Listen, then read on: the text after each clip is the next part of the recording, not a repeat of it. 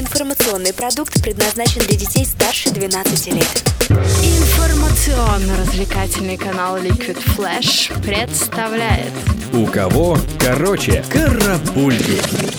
Новости культуры.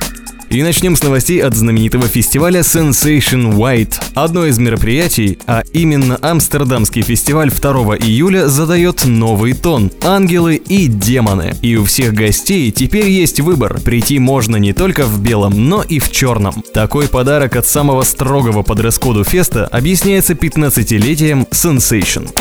Главный технофестиваль Outline на днях объявил даты проведения в этом году. Москва отдаст себя танцам 2 и 3 июля. Лайн-ап фестиваля пока держат в секрете, однако мы рассчитываем не только на известных технарей, но и на подключение новых имен в танцевальной музыке. Музыкант Skrillex попробовал себя в новой ипостаси в качестве клипмейкера. Первой работой звезды стало видео на собственный ремикс трека Show Me Love коллектива Hundred Waters. Пожелаем Skrillex удачи в дальнейших проектах и посмотрим видео в нашей уютной группе ВКонтакте Liquid Flash.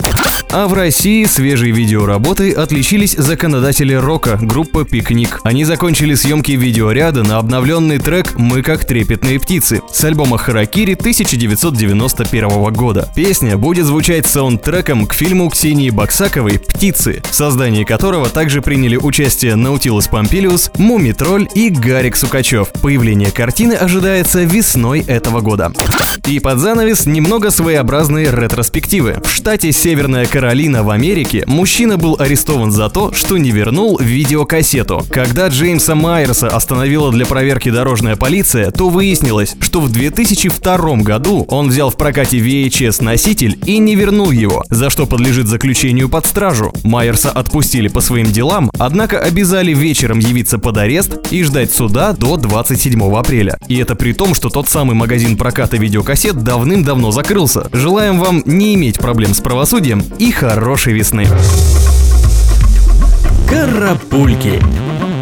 У кого короче.